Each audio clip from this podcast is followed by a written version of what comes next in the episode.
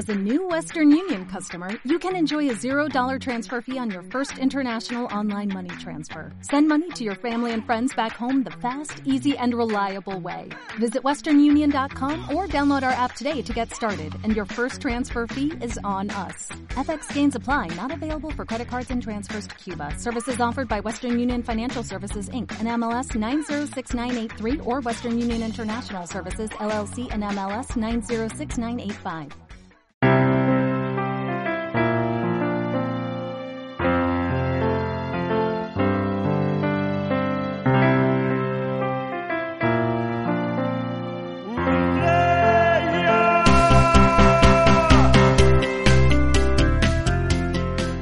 Mi nombre es Ricardo Sanjurjo, soy el delegado pastoral universitario de la Diócesis de Santiago de Compostela y no estoy solo aquí en el estudio Radio Sígueme en el Seminario Mayor, sino que me acompaña a mi vera, a la derecha, Lucía Razouki. ¿Qué tal? Hola, buenas tardes, Ricardo. Bueno, Lucía es... ¿qué? ¿Por qué estás aquí hoy? Pues soy estudiante de psicología y estoy un poco para ayudar a presentar este programa. Pues sí, Lucía, que es estudiante de psicología y es una de mis ayudantes, no, copresentadora, vamos a decir, copresentadora. Ayudantes, ayudantes, ayudantes. Y a mi izquierda tengo a Andrés Caruncho, ¿qué tal? Muy buenas tardes, Ricardo. ¿Qué tal? Tú cuéntanos algo de ti, ¿qué pintas aquí? Pues yo soy estudiante de comunicación audiovisual y estoy aquí ayudándote, colaborando contigo en este gran programa. Copresentando. Copresentando. Y este espacio se llama Ultrella. ¿Vosotros sabéis lo que quiere decir Ultrella? Sí. A ver, ya que sabes. Sí, te lo digo. Venga, pues Ultrella era un saludo que utilizaban los peregrinos del camino francés que significaba más allá más allá, que es a donde queremos ir. En estos programas que iremos haciendo quincenalmente, trataremos de tomar nuestra cultura, examinar un poco, pues no sé, pues cosas de cine, cosas que pasan a nuestro alrededor y tratar de ir más allá para desvelar también pues esas semillas del evangelio que podemos ir encontrando en nuestra cultura. Bueno, pues eh, esto es lo que pretendemos hacer una vez cada 15 días, aquí a las 5 de la tarde los jueves cada 15 días, insisto, en la 99.6 de la FM, en Radio Sígueme, en este espacio Ultreya, pero que también iremos colgando pues un día más tarde, a partir de mañana, viernes, cada 15 días también en iVox y luego ya os decimos cómo podéis encontrarnos. Bienvenidos a Ultreya, esperemos que queráis caminar con nosotros pues esta aventura también.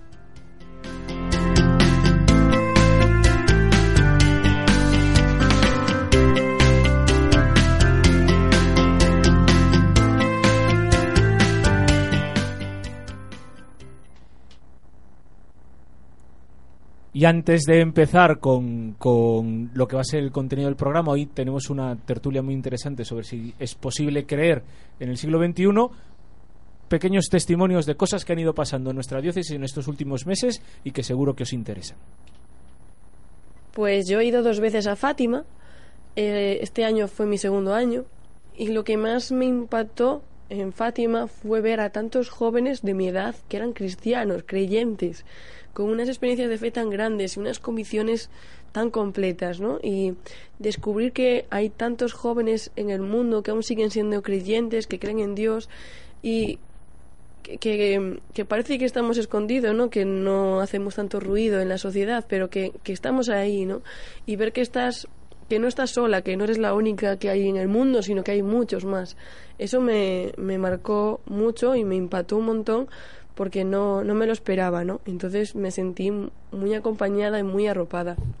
Y la primera vez que fui eh, fue cuando descubrí a Dios plenamente, cuando sentí por primera vez su protección y su abrazo de una manera tan intensa, con un calor tan lleno en mi corazón.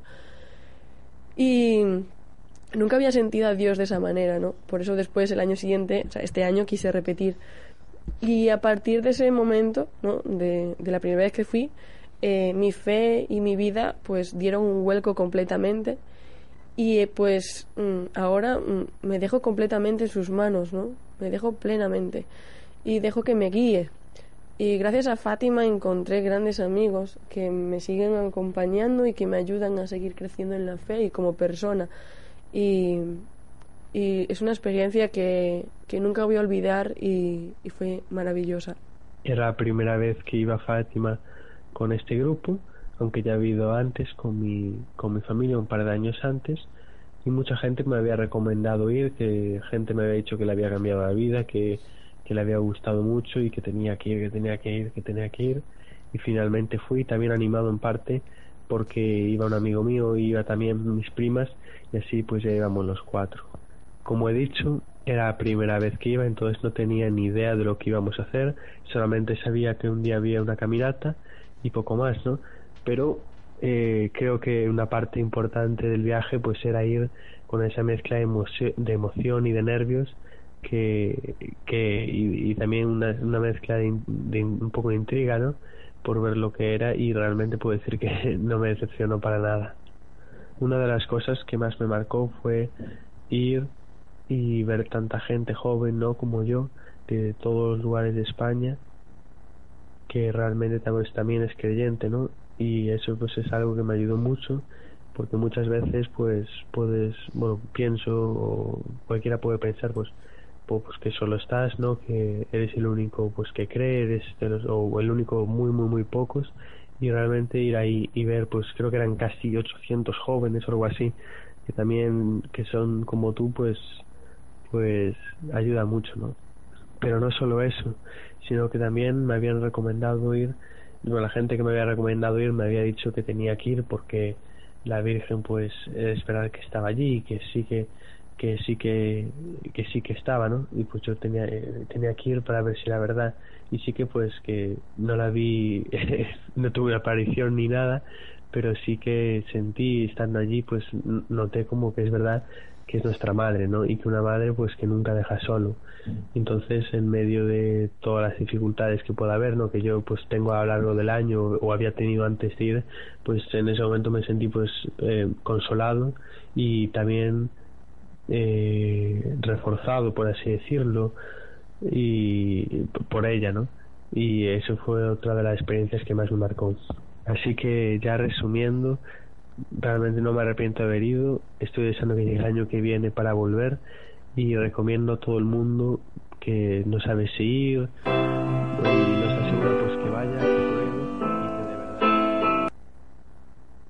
Bueno, esos eran los testimonios de, de, Miriam, de Pontevedra, de Monteporreiro concretamente, y de Pablo, de Marín, sobre su experiencia los pasados carnavales en, en Fátima, en esa peregrinación, peregrinación, peregrinación, ya está bien el primer programa y me voy trabando la lengua, la peregrinación nacional de jóvenes que organiza Jóvenes por el Reino de Cristo, pues todos los años, en esas fechas que muchas veces estamos tan despistados. ¿Vosotros, por cierto, fuisteis alguna vez a Fátima? No. No. Yo estuve en Fátima, pero hace muchos años, era muy niña. ¿Y no te acuerdas de nada? Sí, me acuerdo, pero tengo ganas de volver a ir ya con más conciencia. Bueno, a ver, eh, ya decía Pablo al final, te diciendo, yo invito a toda la gente que a lo mejor esté en dudas de que en carnavales, además cómo voy a ir en carnavales yo a Fátima, ¿no? Y a lo mejor esté en dudas, pues que decía él, pues yo os animo a todos a que hagan esta experiencia. Andrés, ya sabes, Tú que nunca has ido. Ya no me libro para la próxima. Ya no te libras para la próxima, que te lo ha dicho Pablo, Pablo de Marín, ahí que estaba perfectamente perfectamente concienciado de que, bueno, iban mis amigos, iban mis primas, yo no me lo podía perder y, era necesario era necesario ir, ¿no? Lucía. ¿Qué? Tú el año que viene contamos contigo para, para la peregrinación a Fátima. El año que viene voy. El año que viene voy. Venga, muy bien. Pero aparte de eso, eh, pues eh, nos has traído eh, bueno, le hemos encargado varias misiones a la gente en este programa para que no trabaje yo solo, ¿no? Y en ese sentido, Lucía, todos los todas las eh, semanas, todos cada 15 días, cada 15 días, nos vas a traer algo de música, ¿verdad? ¿Qué vamos a escuchar hoy? Pues la verdad es que la canción que he elegido es Let It Be, que es muy conocida por todos, pero realmente creo que es importante que nos paremos a escuchar realmente lo que dice. Así es, es que la canción dice todo ya, no hace falta. Habla de, de la Virgen.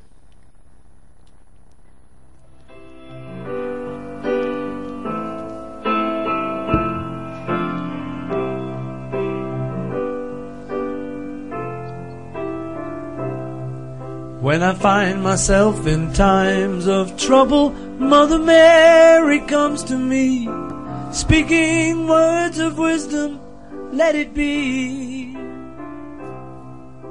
And in my hour of darkness, she is standing right in front of me, speaking words of wisdom.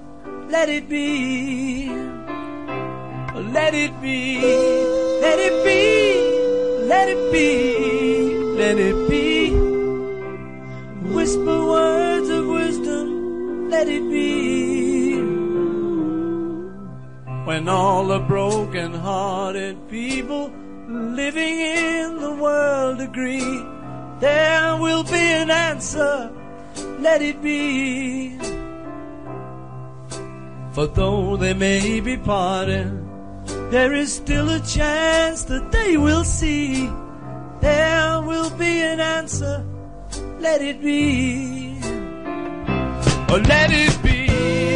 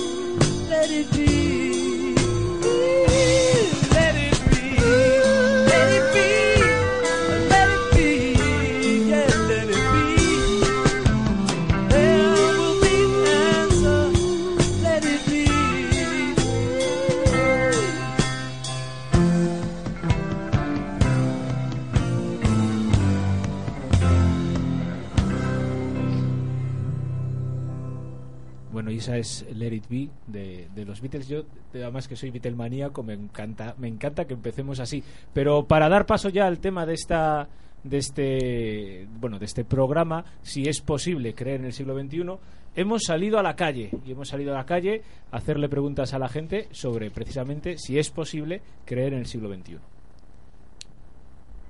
¿Crees que a día de hoy eh, existen prejuicios en nuestra sociedad con la idea de el ser cristiano?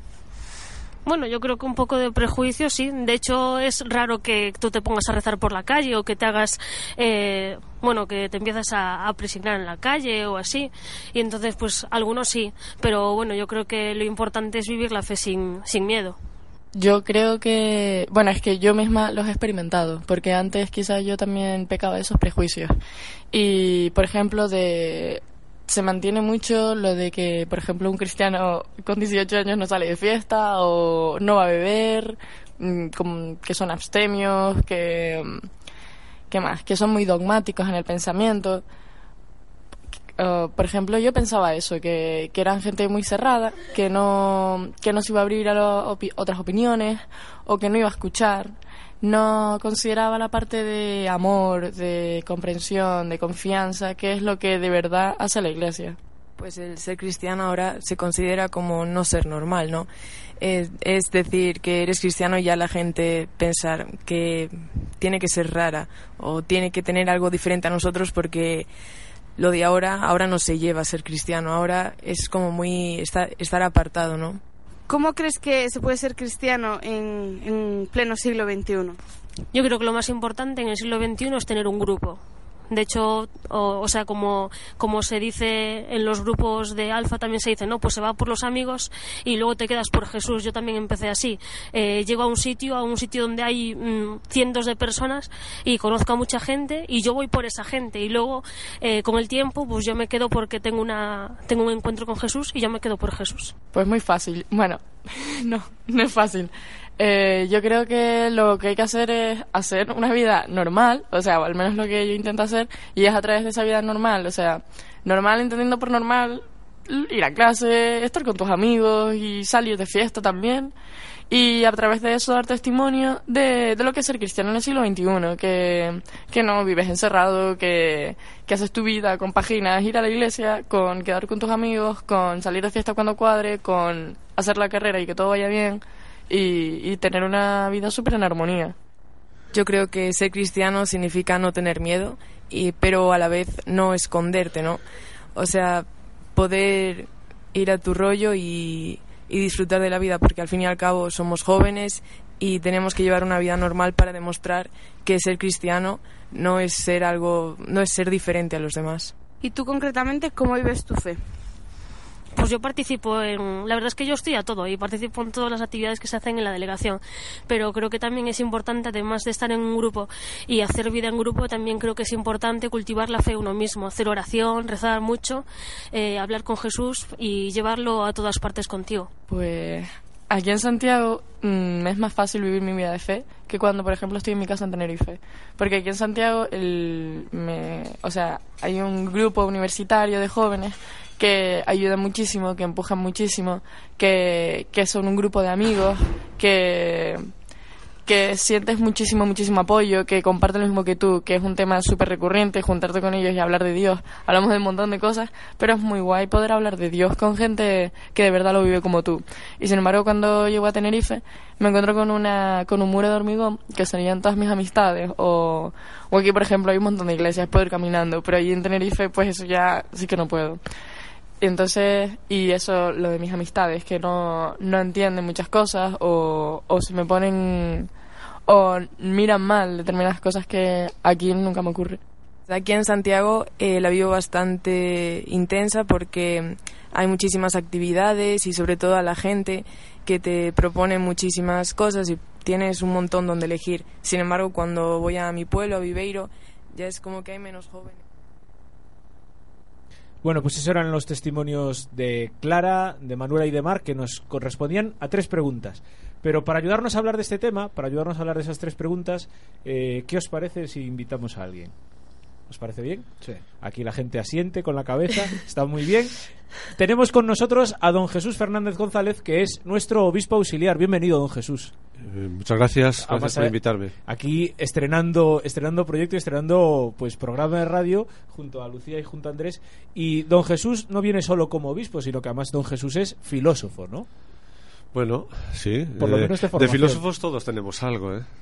O sea que, bueno, vengo como filósofo, vengo como lo que queráis. Yo estoy aquí entero. Como filósofo, como pastor, como bueno, como, como cristiano también. Sí. Entonces, la primera pregunta, a lo mejor la, la, la pregunta la pregunta que podemos lanzar así para iniciar esta pequeña tertulia, este pequeño de- debate, es si es posible tener fe en el siglo XXI. Eh, desde luego que sí, porque de hecho hay mucha gente que cree. Y que no solo cree, sino que además dice que cree y lo hace saber y lo vive en público. Por lo tanto, sí que es posible. Evidentemente hay dificultades, de eso podríamos hablar también, pero la respuesta es sí. Y, con ello sencillamente haríamos, eh, lo que haríamos sería continuar algo que en realidad es natural al hombre, que es más bien creyente que no creyente. De hecho, la- a, lo largo, a lo largo de la historia, el ser humano ha, ha creído y ha mostrado su fe, mayoritariamente. Y sin embargo, Lucía, la primera pregunta es si había perjuicios. Y tú que, que estás llegando a esto de, de la fe también un poco, ¿tú cómo lo vives eso? Yo creo que, que sí, que hay un montón de, de prejuicios hacia todo lo que es cristiano o simplemente creyente de cualquier religión. Se le considera a veces incluso eh, dogmático, como que todo es dogma de fe, sin, sin razón, sin sentido. Sí, y, y, y tú, Andrés, ¿qué, qué opinas de este, de este particular? Pues, hombre, yo creo que obviamente hay una serie de desafíos, hay un- una serie de pues, desafíos sociales, ¿no? Yo, por ejemplo, en mi caso concreto, tuve que pasar muchas barreras. La primera, la familiar, el hecho de con 21 o 22 años llegar y decirle a tus padres que, que te conviertes, que crees, que tienes fe, pues fue bastante. Y que te vas a bautizar, porque tú no llevas ni un año de bautizado. Llevo concretamente desde el 12 de octubre. O sea que, que más, más conscientes de esos desafíos eh, que vosotros es difícil, ¿no? Eh, pero no sé si tenéis alguna pregunta para don Jesús, vosotros. Yo sí, yo quería preguntarle porque, como hemos escuchado en el Vox Populi, una cosa que se repite es que los estudiantes que estamos aquí en Santiago sentimos como que aquí sí que tenemos un núcleo, una comunidad de gente de nuestra edad con la cual podemos compartir un montón de actividades y así. Pero después, cuando cada uno está en su pueblo, como que se siente más solo y más aislado. Y realmente es como que es un momento más complicado. Y no sé si usted tendría algo que decir o que aconsejar para todos estos estudiantes que después se sienten solos fuera de aquí. Eh, claro, eso es lógico cuando la cultura eh, en realidad es, o el ambiente en general, no es favorable a la fe cristiana. Curiosamente, cuando la mayoría en entrevistas personales y en encuestas demu- muestra que es cristiana y que los valores eh, por los que se mueve la mayoría de nuestra sociedad aún. Es cristiana, pero ciertamente se ha creado un imaginario social donde Dios parece que no co- contase la vida para ser vivida y plenamente feliz y en libertad eh, debiera descartar a Dios de tal modo que efectivamente alguien que quiera vivirlo así y mostrarlo públicamente se siente extraño. Sobre todo si es joven ya mm, eh, entre la gente mayor esto es más es más corriente. Claro ese esa presión social, ambiental, hace que el joven, si no tiene buenas raíces, pues eh, es como cuando viene un vendaval, parece que te quiere arrancar de, y te saca de esa tierra, ¿no? Entonces, eh, comprendo, es difícil y sin la mediación de la, del grupo, de la comunidad que te sostiene un poco, la fe se hace más complicada. Por eso, ciertamente, no solo vosotros los jóvenes, sino en general, a cualquier edad, uno la fe, la, es cierto que es un trato directo con Dios, es una confianza en Él, que incluso en medio de la más absoluta soledad y ateísmo podría uno vivir, pero sin la mediación del grupo y de la comunidad, es decir, de la Iglesia, esto es muy difícil. Por eso, cuando ese grupo existe, es una bendición, como el caso de alguno de los que respondió a la encuesta lo hacían ver. Aquí estamos muy, muy arropados, sin embargo, vamos a Tenerife y efectivamente allí no están tanto. Bueno, pues esperemos que allí puedan estar también debemos desde luego agruparnos y, y- y apoyarnos en esa en esa vivencia y en ese testimonio de la fe. Bueno, yo quería hacer una pregunta y es, ¿qué consejo le daría usted a, a estos jóvenes que, que redescubren o descubren por primera vez eh, la fe y que se sienten un poco perdidos? ¿no? Que, ¿De qué manera pueden actuar? ¿De qué manera pueden encontrar? Bueno, cuando la descubren o redescubren ya es algo importante, yo ya les aplaudiría, porque ciertamente estamos hablando de que no es fácil, que en la cultura en que estamos parece que a Dios se le metiera debajo de la alfombra, ¿no? Entonces cuando le descubren ya es mucho, porque, eh, porque cuando le descubre, ya dice el Papa Francisco que uno descubre la alegría, entonces cuando, cuando esto se produce, cuando ese encuentro con el Señor se produce siempre sabiendo que es un encuentro eh, claroscuro, ¿no? Eh, se suele decir que a, que a Dios se le ve siempre de espaldas. ¿no? Eh, en realidad, el verle mm, de cara, sentirte plenamente unido a Él, no es, no es tan fácil. Eh, pero bueno, cuando esa experiencia primera se da, desde luego lo que se trata es de seguir profundizando, claro, porque una experiencia si no se ahonda, ciertamente queda en la superficie. Entonces hay que continuar por ahí. Cuando uno encuentra, digamos, un motivo para creer, adelante. Hay que ser valientes.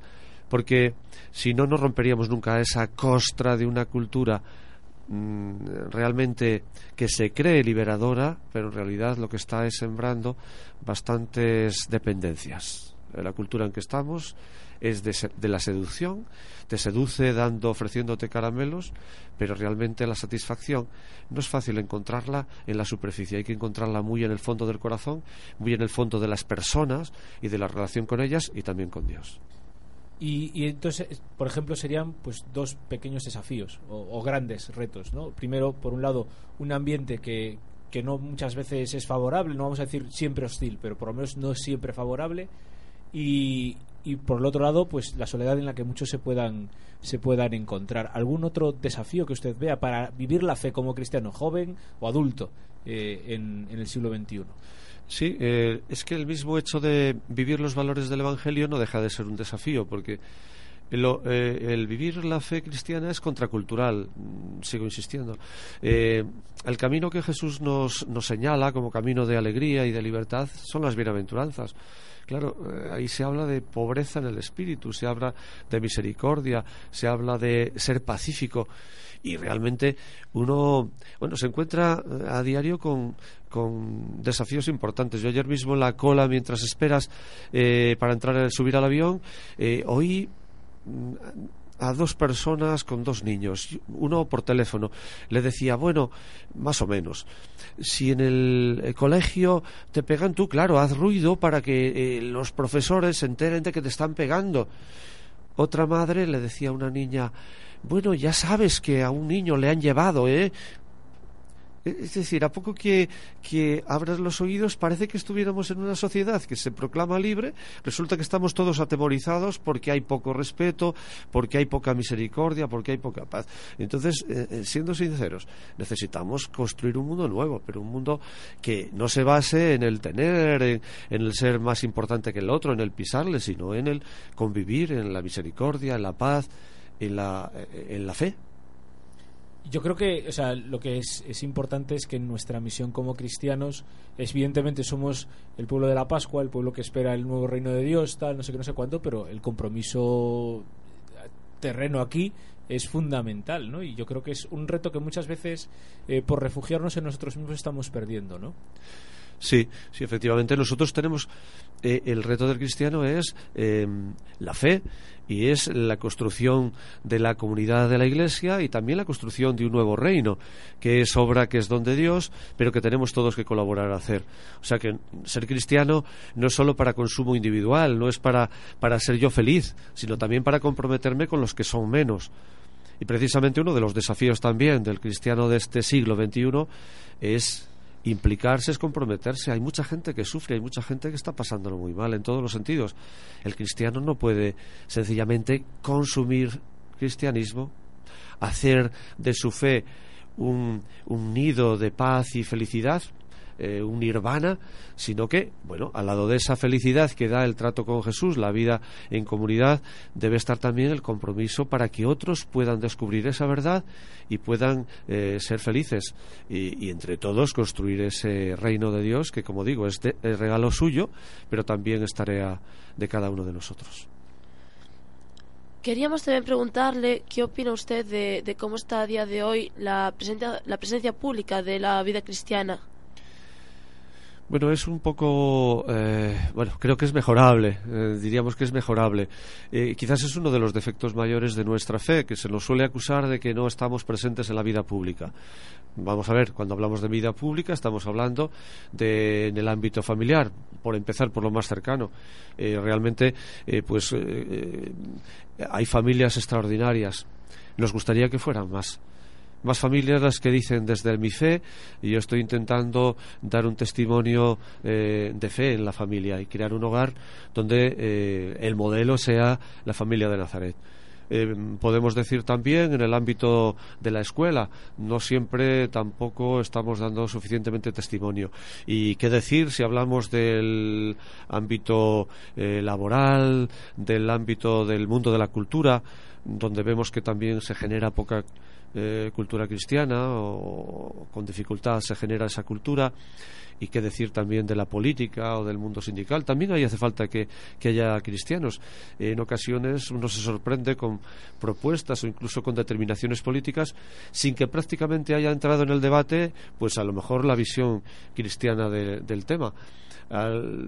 ¿Por qué? Pues porque muchos piensan que el Evangelio, muchos incluso que se autodenominan cristianos, pero yo creo que no llegan a, a creerse del todo que la fe tiene también respuesta a los problemas políticos, económicos y sindicales. Los tiene. Para todos esos problemas también la fe tiene respuestas. Y el cristiano tiene que hacerlas saber.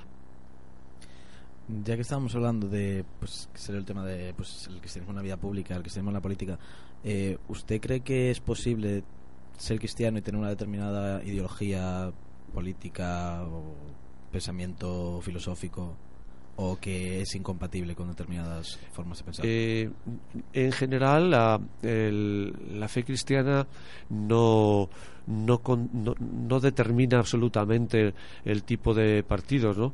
Eh, en realidad, lo que sí que sabemos es que ninguno de ellos eh, responde completamente a lo que es la doctrina social de la Iglesia. Algunos se aproximan más y otros se aproximan menos. Algunos destacan más la libertad, que es un valor cristiano. Otros destacan más la igualdad.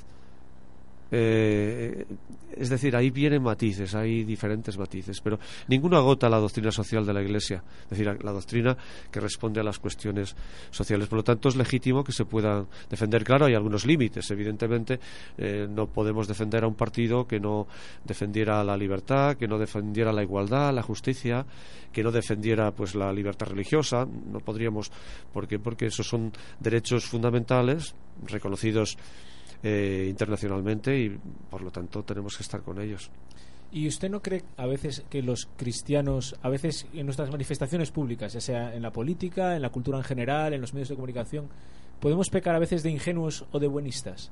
¿no? Y eso de ser astutos como serpientes, mansos como palomas, tal, a veces se nos olvida, ¿no? Claro, eso es así, eso es así. A lo mejor tenemos ejemplos cercanos. Eh, porque en general eh, va uno, eh, el cristiano, por sí, somos personas que tratamos de confiar y confiar en las personas. Mm, A veces en este terreno no nos damos cuenta que detrás de una causa puede haber también unos intereses políticos y con frecuencia existe eso. Y uno apoya la causa, pero a la vez el que defiende ese interés político está intentando utilizarte. Es decir, que somos, podemos ser utilizados, especialmente las personas que tengamos un cierto relieve en el mundo ecle- eclesiástico, por ejemplo. Entonces, eh, ciertamente tenemos que ser muy prudentes para saber diferenciar muy bien lo que es una propuesta de lo que son intereses particulares que a lo mejor no encajan con el Evangelio. Y- y evidentemente tenemos que tener lucidez y coraje también para hacerlo ver. Sí, y, y bueno, además estamos en, en una cultura en la que enseguida a uno le sacan de le sacan de contexto la mínima frase que diga. Entonces también hay que ser un poco astutos en ese en ese sentido, ¿no? Sí, ese es un tema muy interesante porque efectivamente hoy día se construye un relato a partir de una frase sacada de contexto y esto lo estamos viendo cada día. Eh, lo estamos viendo cada día. Ahí lees unas declaraciones completas y dices, pero bueno, si este hombre no dijo eso, lo que ahora los periódicos todos tienen eh, en sus portadas, no dijo eso. Sin embargo, como encaja perfectamente con las- los prejuicios que hay frente a él, se sigue con el relato y se, hace- se le hace decir lo que no dijo. Esto es un hecho. Pero claro, aquí lo que cabe es apelar a la- al respeto de los medios. Que primero tienen que leerse lo que las personas dicen, segundo tienen que respetarlo, porque si no caemos en la pura mm, posverdad, ¿no? que está ahora de moda. Pero eso, eh, con esos argumentos no vamos a ninguna parte. Lo único que conseguimos es crear una sociedad de desconfianza absoluta, de modo que lo mejor mm, piense uno que es no decir nunca nada. Tampoco es esta la solución, porque los que sí dicen son otras personas que pueden tener otra mentalidad y otros intereses. No, Quizás no tan, tan sinceros ¿no? y Yo- tan si no hay confianza no puede existir la libertad y si no existe Claro. la libertad no se puede vivir eh, delante de Dios. Por eso, efectivamente, eh, nosotros eh, ante esa situación de, de una posverdad que a veces es abusiva y que hace eh, crea relatos absolutamente ficticios, hay que proclamar el valor de la verdad que como el Papa dice, la realidad tiene mucho más peso, infinitamente más peso que la idea. Y nosotros tenemos que estar con la verdad y con la verdad de cada persona, y no con relatos ficticios que utilicen a la persona para decir lo que no dice. Bueno, y, y cambiando un poco de tercio, porque aquí eh, tenemos a dos jóvenes cristianos del siglo XXI y tenemos a uno que fue joven cristiano en el siglo XX y que ahora es adulto cristiano en el siglo XXI. Y seguro que aquí los sucesores de la juventud cristiana tienen alguna, más alguna pregunta más que hacerle. Sí, a ver. Realmente yo me doy cuenta que siempre que nos juntamos los, el grupo de jóvenes cristianos que estamos aquí en Santiago, realmente una gran porción de esa gente es conversa en su juventud. Realmente vivió una etapa en la que era atea o agnóstica. Y quería preguntarle si, si usted siempre tuvo la fe que tiene a día de hoy, si la descubrió después o... Eh, claro, la fe, que es la respuesta del hombre a la manifestación de Dios, varía a lo largo de, la, de, su, eh, de su historia, como es lógico, porque pasamos por etapas diferentes. Evidentemente no es la misma fe. Cuando eres niño es una fe inicial en la que te confías sobre todo porque tus padres, en mi caso, mis padres, mi familia era cristiana y por lo tanto y yo lo, lo heredé, digamos, lo mamé prácticamente desde niño. Después llega la adolescencia y hay una pequeña crisis siempre, ¿no? Porque parece que Dios Dios es un poco el que coarta tu libertad. Y tú estás eh, iniciando eh, iniciándote en experiencias nuevas y quieres que no te coarten. Eso creo que todos lo vivimos ¿no? y de hecho ayer hablando con un con un compañero decíamos muchas veces los adolescentes empiezan a alejarse de la iglesia precisamente por esta crisis en la fe sobre todo desde desde la vertiente moral porque hay una moral cristiana que te dice unas cosas y ahí eh, eh, pareciera que la fe te coarta Mm, luego pues bueno, vienen tus estudios también de filosofía, estudias a pensadores que, que opinan de otra manera, eso te sirve para madurar. Pero, mm, y bueno, digo, eh, con todas esas experiencias y esos estudios vas ahondando en ella. Yo realmente siempre he creído a lo largo de, la, de mi vida, siempre he tenido fe, pero como digo, ha pasado por fases diferentes. Y la maduración se produce en la medida también, no solo de que adquieres conocimientos y ahondas en la experiencia del encuentro con Dios, sino en la medida en que te implicas lo que decíamos antes también al final de, la- de una de las preguntas.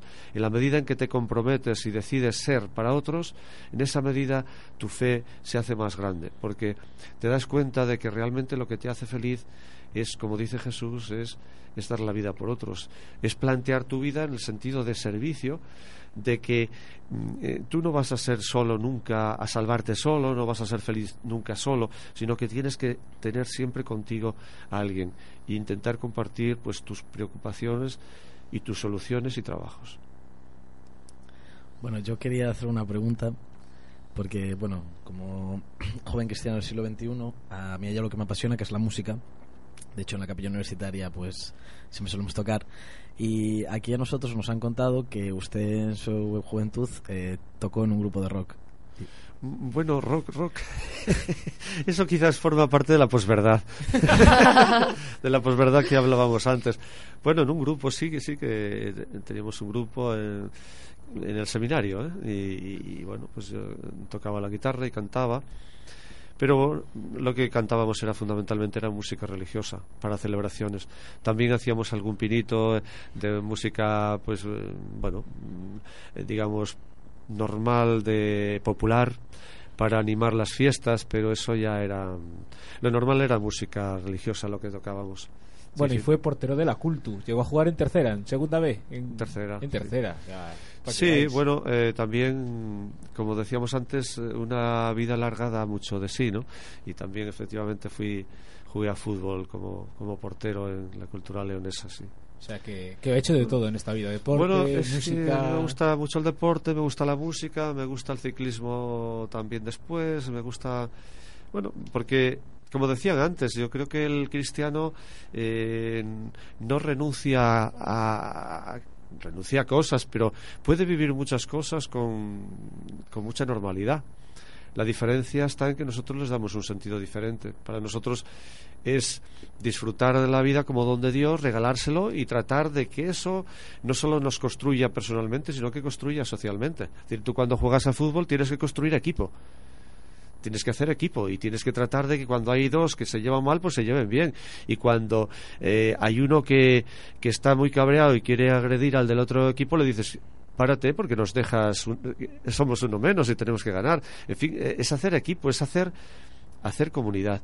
Eso es una tarea del cristiano y vivir la, la vida con alegría, pues eh, no está vedada a nosotros, sino todo lo contrario. Es más, yo creo que la fe da mucho más motivos de alegría y de libertad, porque no te apegas a nada y sin embargo todo lo puedes disfrutar con, en buena medida, repito, compartiendo alegría y, compromiso. Yo creo que además yendo un poco con, con lo que es el, tema, bueno, el tema, el, el título del programa y demás, o sea, que, que es muy bueno, ¿no? Eso de que vivir, a mí no me gusta el adjetivo normal, porque al final normal es una convención social y todos somos normales en el fondo, pero sí vivir la vida como, cualquier otra persona, pero tratando de ir más allá, ¿no? Ultrella. Y hablando de Ultrella, y ahora que se ha acabado el tema de la, de la bici, eh, usted ha hecho el Camino de Santiago en bici. Sí. Desde, Desde San- en ha- Francia, hasta ha- aquí. Ha cruzado los Pirineos y ha llegado hasta aquí. Exactamente.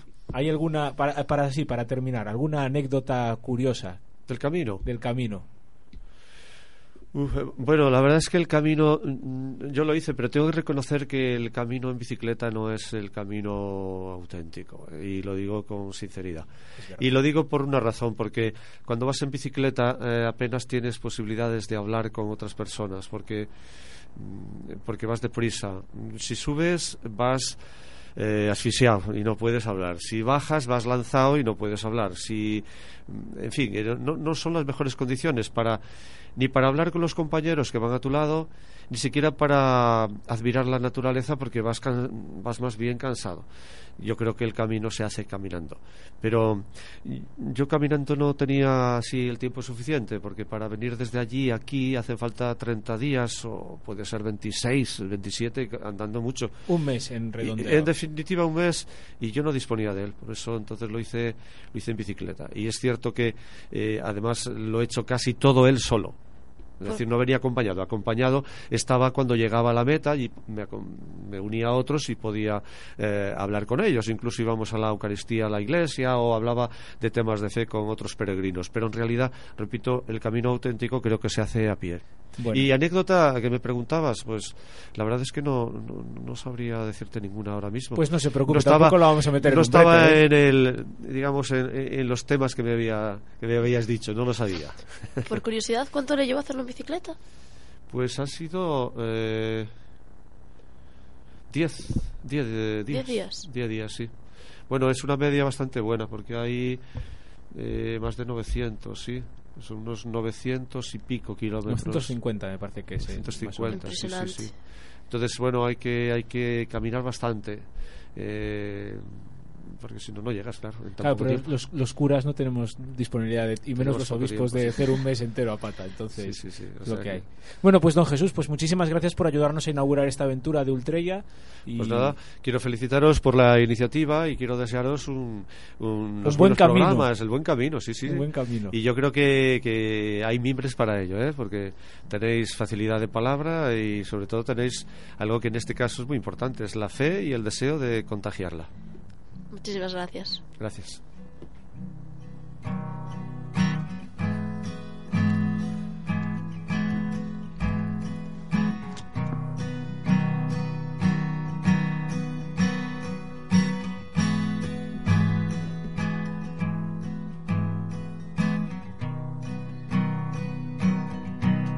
Me pregunto si recuerdas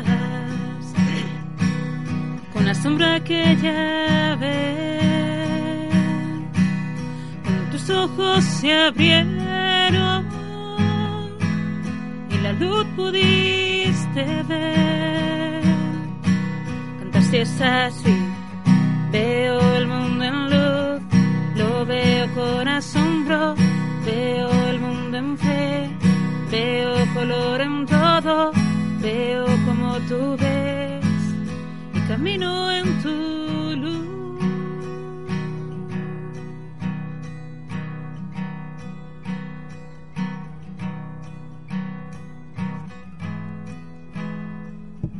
Así está escrito en el libro del profeta Isaías. Mira, yo envío mi mensaje delante de ti, para que te prepare el camino.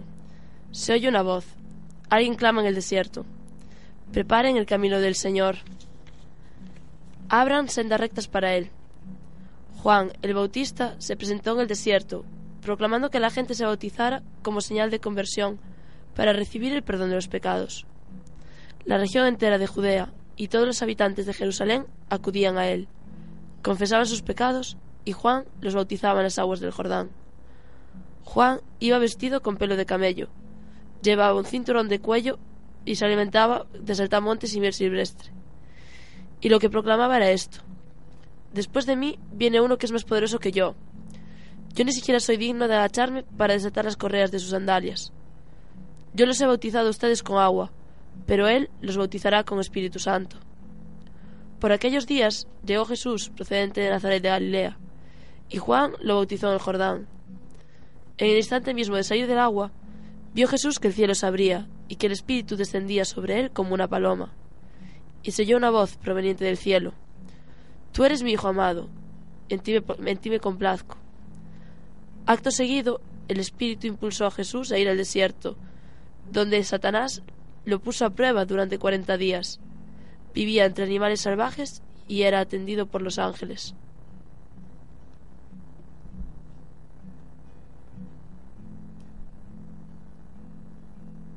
Bueno, a mí la verdad es que, que este evangelio es un evangelio que me encanta. Porque fijaos, eh, yo te- tengo que haceros una confesión. Yo siempre fui un pelín protestante. Entonces hay un seminarista ahí en la cabina de, control que se está riendo ahora mismo. Siempre fui un pelín protestante porque a mí lo de, lo de los santos, pues eh, siempre me, me costó. Me costó integrarlo en mi vida. No, no a lo mejor la devoción a la Virgen, pero sí a los santos en sí. Excepto a dos. Uno que descubrí en mi tiempo de seminario, que ahora es santo, San Manuel González, y otro que eh, descubrí ya siendo pequeñito, que es este señor que aparece hoy en el Evangelio, que es San Juan Bautista. San Juan Bautista que, que es una figura fundamental para entender nuestra fe, porque al final si hay algo que concuerda toda la tradición es que está en los fundamentos del grupo de los discípulos de Jesús.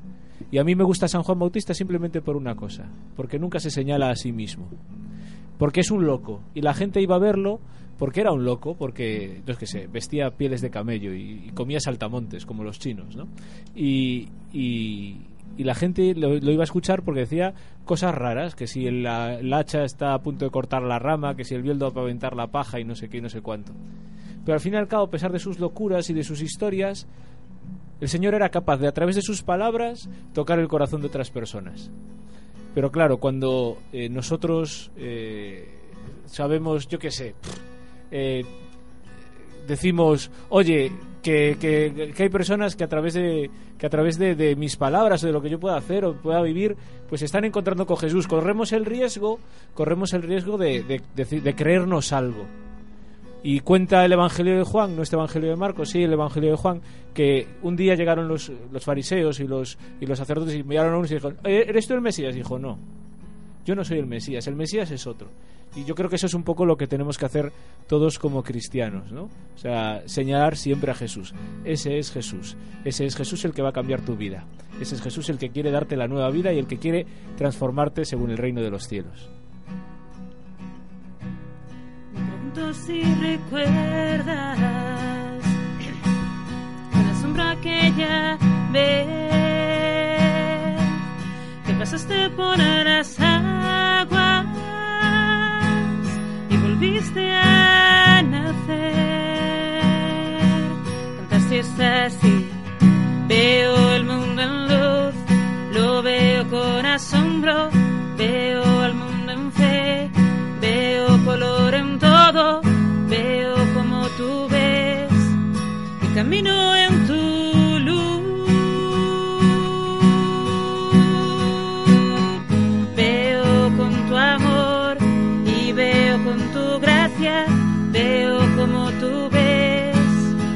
camino en tu luz,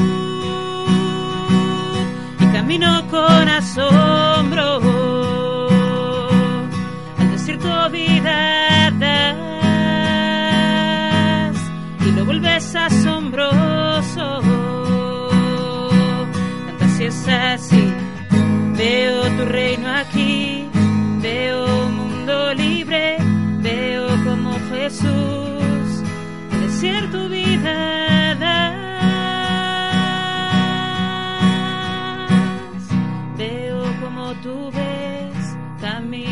sin miedo. Veo como tú ves, de ti no me avergüenzo. Veo como Jesús y camino en tu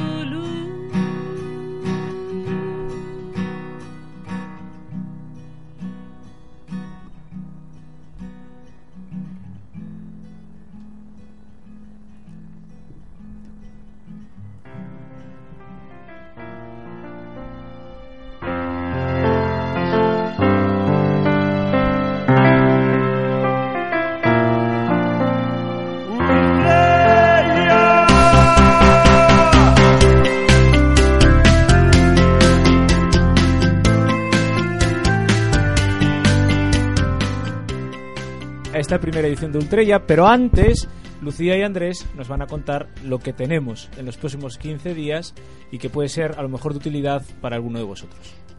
A ver, para empezar, ya han comenzado las cenas alfa en las tres ciudades gallegas, en Pontevedra, en Santiago y en Coruña. Y ya no podemos invitar a más gente, pero queda abierto para las próximas ediciones para invitaros a todos a venir, porque la verdad es que están genial. Eh, de, de hecho, Lucía tiene una experiencia bonita en la, en la cena. Sí, alfa, yo, yo, yo acabé en, en todo esto por alfa. Bueno, eh, también Piedras Vivas, que Piedras Vivas es un bueno es un medio de formación para evangelizar a través del arte. Eh, este domingo de 7 a 9 en la iglesia de San Fructuoso habrá un encuentro formativo con Marta Zendón sobre el proceso de construcción de la catedral. Y el viernes 16 a las 4 de la tarde habrá una visita a las catacumbas de la catedral con Don Elisardo. Muy bien, y aparte tenemos días inquietos. ¿Qué son eso de los días inquietos? Porque yo tengo el corazón inquieto.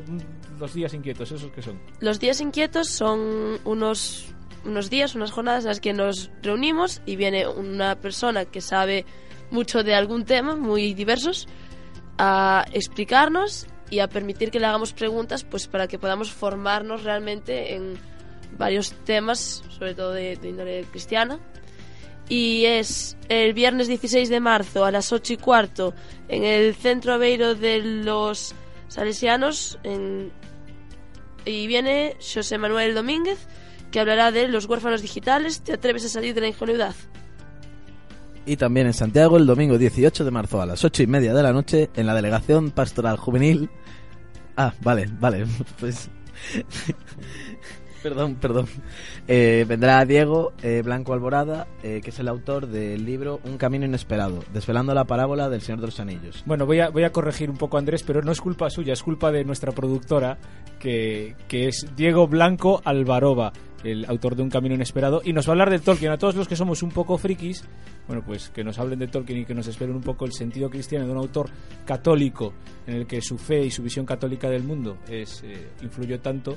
Bueno, pues a todos nos ayuda un poco, ¿no? ¿Qué más? ¿Qué más cosas? se ve que es un tema que a Ricardo no le gusta nada. Nada de nada. No le nada interesa. nada, nada.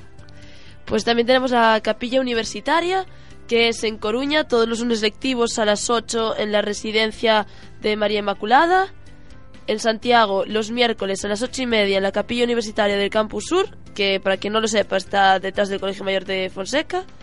Y en Pontevedra, los jueves a las 8 y media en el Santuario de la Peregrina.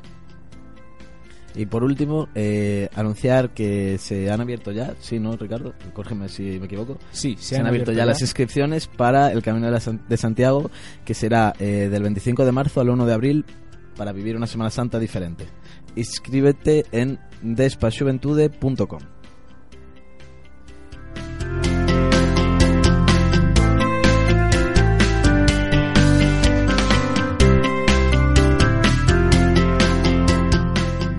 Bueno, pues hasta aquí, hasta aquí este primer programa de Ultrella, este primer programa de esta nueva aventura. Eh, muchas gracias, Lucía. A vosotros por invitarme para estar aquí. Muchísimas gracias, Andrés. Yo quiero pedir perdón.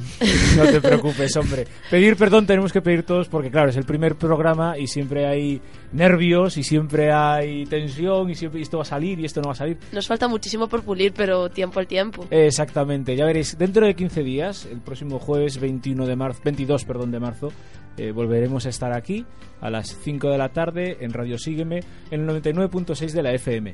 Pero, oye, que no todo el mundo está en Santiago, o que a lo mejor, eh, claro, mientras estamos hablando aquí tú no nos escuchas, Lucía, pero te Claro. interesa escucharlo después, ¿no? Bueno, pues en la página web de la Delegación de Pastoral Universitaria, que es dpusantiago.com, o sea, Delegación de Pastoral Universitaria de Santiago.com, dpusantiago.com, allí pues pondremos el enlace al programa y ya os lo podréis descargar a partir de mañana. A partir de mañana ya estará eh, disponible. Bueno, y sin más, le damos las gracias a Lidia, que no le habéis escuchado hablar, pero sí la habéis escuchado cantar. Ha sido que ha cantado Asombroso, una canción preciosa. Y después a todo el equipo que está ahí poniéndonos nerviosos y riñéndonos desde la cabina. A Jorge, que ha estado, ha estado en, el, en el control de sonido. A Carlos, que ha estado, ha estado grabando y a Carol, que es nuestra productora y la que ahora nos va a echar una bronca, sobre todo a mí, bastante importante. Esto ha sido Ultrella, buen camino a todos, os esperamos dentro de 15 días.